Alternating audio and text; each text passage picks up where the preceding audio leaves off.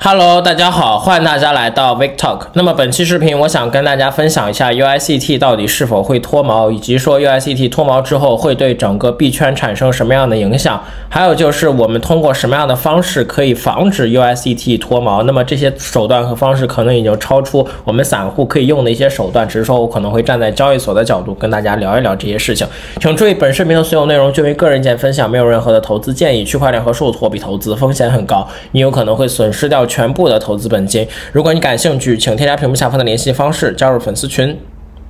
那么本次关于 USDT 脱锚的一个相关的风险，也是事情发生的原因，就是在 Curve 的这个 Three Curve 的池子里面，带 USDC 以及 USDT 它们三者的一个比率来到了百分之六、百分之六和百分之八十六这么一个令人非常恐怖的一个比率。也就是说，在 Curve 的 Three Pool 里面，这两个这个池子中，带和 USDC 这两个稳定币的流动性在迅速枯竭，而 USDT 却一直增长。那我们也都知道，Three Pool 这个池子作为 Curve 上面几乎是一个基石的池子，所有在 Curve 上面发行稳定币的这些项目方，乃至于说一些算稳的项目，都是需要跟 Three Curve 去组池子来去稳定自己的这么一个币价的。可以说，Three Curve 这个池子是目前就是 Crypto 圈子里面稳定币也好，或者整个交易场景、交易深度最好的池子，没有之一啊。那么现阶段整个带 USDC、USDT 的一个比率进入到了一个非常令人恐怖的一个阶段，这也就意味着说，本来这个池子你是需要锚定整个链上稳定币唯一的这么一个基石，现在你。自己都出了问题，那么对于链上的这些稳定币来说，其实都会出现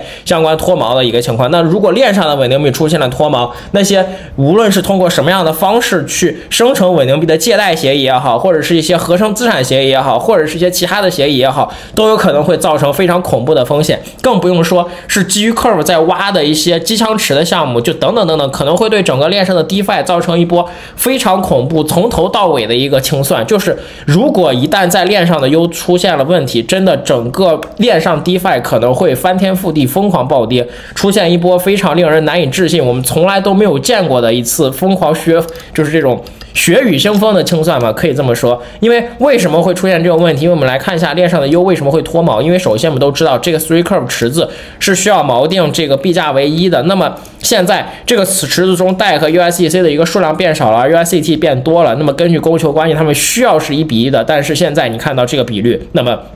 USDT 的数量变得特别多，所以它的一个价格也会下降，就是没有办法去持续的锚定这个池子。所以为了让这个池子的恒定为一，那么它的一个价格就需要往下走了。所以这就是目前它所存在的这么一个问题。那么很多人也说，如果 U 脱锚了，对于整个币圈来说可能会后退好几年，或者是进入到上一波熊市的一个状态。我觉得这么讲其实完全是不夸张的，因为如果一旦 U 脱锚，对于 DeFi 来说直接就是一次灭顶之灾。那么很多 DeFi 协议可能真的。是不复存在了。那么我们也看到，就现阶段，如果你用 USDT 去换这个 USUSUSDC 去换 USDT，也明显是溢价的。那么从链上，现在我们可以看到，基本上就是这个状态吧，就是 USDT 也基本上就是已经进入到了一个脱锚的状态中，在链上。那么它到底会不会彻底的脱锚，像 UST 一样崩盘？那么我觉得我们需要打一个问号，我们需要持续的关注一下。那么我们也看到了 UST 的崩盘，让整个可以。说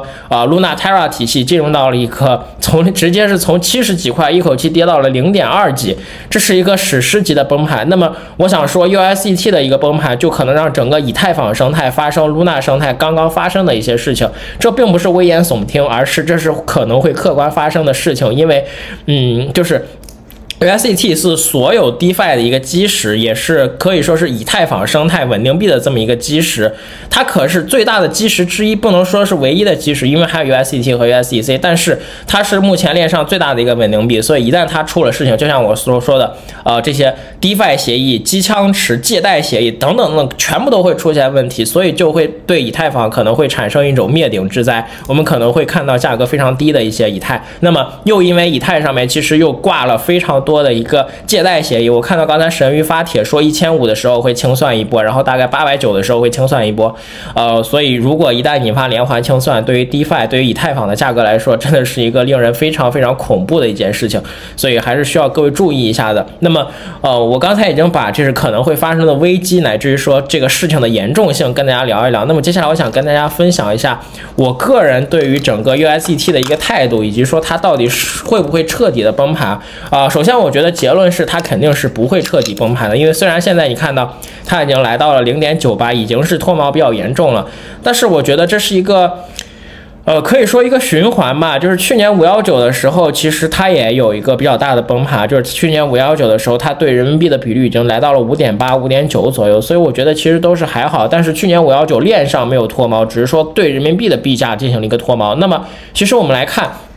虽然我刚才说整个 USDC、USDT 是整个链上 DeFi 的一个可以说是基石，它代表着链上 DeFi 的一个价格恒定，但是大量的 USDT 其实是在中心化交易所的，也就是说，呃，链上的 USDT 虽然多，但并不是一个最主流的东西，大部分的 USDT 还是在中心化交易所手里，因为我们现在无论是在 C to C 买卖 U，还是说你在 BI 啊等等等等进行相关的交易，你用 U 交易都是很多的，而现在你要知道，中心化交易所的交易额依然是。是远远高于去中心化交易所的，所以大量的 U 其实是锁在中心化交易所的。那么，如果一旦是这些这些 U 真的出现了非常恐怖的问题，对于这些中心化交易所来说也是灭顶之灾啊。那么那个时候他们可以使用什么样的方式呢？就是非常简单，拔网线嘛。如果一旦是在交易所上的 USDT 都会出现脱毛，乃至于说像昨天 UST 一样出现非常恐怖的问题。我们看到 UST 的救市方式是直接呃 Terra 将他们的预言机拔掉了，就没有办法去重新铸造和生成。成了，那么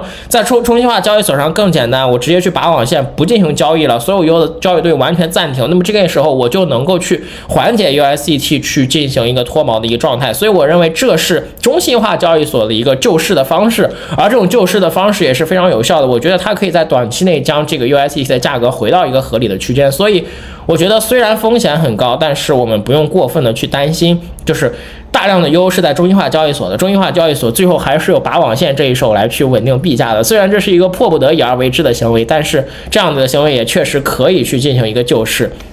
那么还是像我说的，就是我感觉最近 crypto 圈子里一定是有一个大的资本在搞空头的事情，这是一个非常不正常的现象。因为从 Luna Terra 这样一天跌百分之九十几，就是从来没有发生过的事情，一个前十的项目跌百分之九十五几、百分之九十九几，在一天之内，真的也是非常恐怖。那么我们看到，等到 UST 跌完之后，USDT 又马上出现了一些问题，所以我感觉 crypto 圈子是明显被某个大空头给秒。苗将上，攻击上了吧？我之前还觉得 UST 的一个攻击有可能是呃朝鲜的一些国家资本再去做一些事情。那么 UST 的一个攻击，这样子一个体量，乃至于说这样子一个攻击的玩法，我觉得可能不仅仅是一家机构能够做的一些事情了吧？就是如果一旦 UST 崩溃，其实对于链上来说真的是要重新洗牌了，特别是对于 DeFi 协议，但是。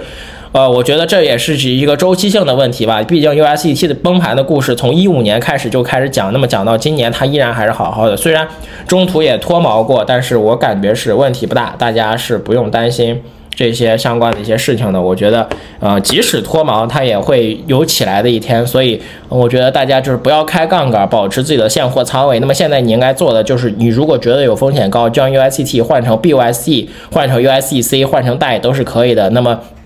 不建议你去持有太大的 USDT，虽然我觉得风险可能会过去，但是万一出现了黑天鹅的事件，那么你的资产、你的仓位可能就直接没有了。所以建不建议各位这么去赌自己的仓位，不要跟市场作对，自己的仓位永远是最重要的。所以这是我跟各位的一些操作的意见，我本人也是这么做的。所以在这里跟大家聊一下关于 USDT 的一些相关的一些事情。嗯，再就是，其实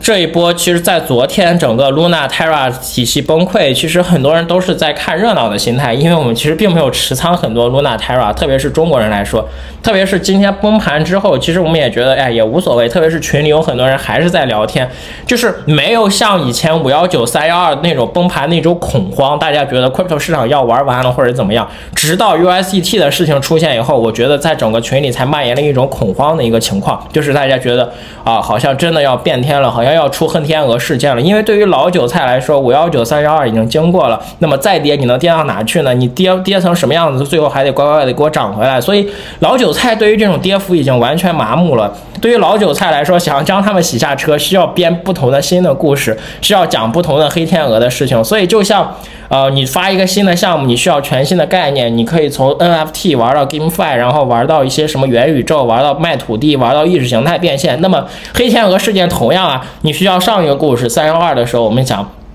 整个疫情，全球经济市场大崩溃，讲经济危机；五幺九的时候讲国家政策，说可能炒币犯法，可能怎么怎么样的时候。那么今天到时间到了二零二二年的五月十二号，那么这个故事黑天鹅的故事就是所谓的 USDT 崩盘。所以我感觉 crypto 市场的发展跟 crypto 市场的下跌其实都是一模一样的，它都需要一个全新的故事来讲。那么这个全新的故事，呃，好的时候是让市场为其买单，让其变成好的项目；那么不好的时候就是市场要为下。跌找一个理由，那么这个理由就是 USDT 崩盘。那么我们看到，无论是三幺二所谓的这个。呃，市场的全球经经济大崩溃，跟随美股好几次熔断，还是五幺九的时候说什么不让炒币啦，怎么怎么样，可能会犯法什么什么，然后我们看到很多项目方清退了微信群啊，等等等等这种东西，然后全面出海啊，还是我们今天所传闻的 USDT 怎么怎么样，出现什么样的相关的问题，往前翻，还有二零一七年的九月四号说国家几部委说禁止挖矿，怎么怎么样，就是这些所有的黑天鹅事件，最后都印证了，只能变成 crypto 市场的垫脚石，只能让我们这些老韭菜捡到。更好的筹码，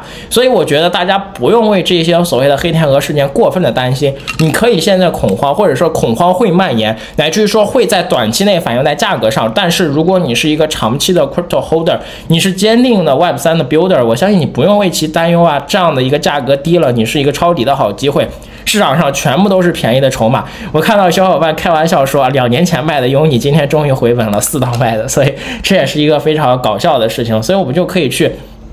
做一下这种持续的关注嘛，就是币圈涨的时候，从 NFT、DeFi、GameFi 每一次都有全新不同的玩法，玩新不玩旧。那么这样的黑天鹅事件也是玩新不玩旧，每个都有什么政策原因，到现在链上清算等等等等，就是 Crypto 市场在发展，这些黑天鹅也在发展，从中心化的一些消息面什么。国家立法等等，到这种链上的一个相关情况的出现，我觉得短期内可能会下降，但是长期来看，我依然是坚定的看多 crypto 市场的，乃至于说，即使真正金融危机来了，我们放在两三年乃至于五年这个周期来看，现在你所买投资任何的这种主流的 crypto 项目，比如说 BTC 和以太坊，也可能只有这两个。那么长期以来，呃，以两到三年、三到五年期来看，都是有非常多的一个投资收益的。所以，呃，我觉得在熊市周期，我们就老老实实的去。锻炼身体，持续 follow 市场。等到你看好的项目跌到了一个你觉得 OK 的一个价格的时候，你就可以去出手购买。那么短期内，当然了，你需要进行避险，所以我建议各位短期内将 USDT 换成 USDC 或者贷或者 BUSD 等等这些其他的稳定币。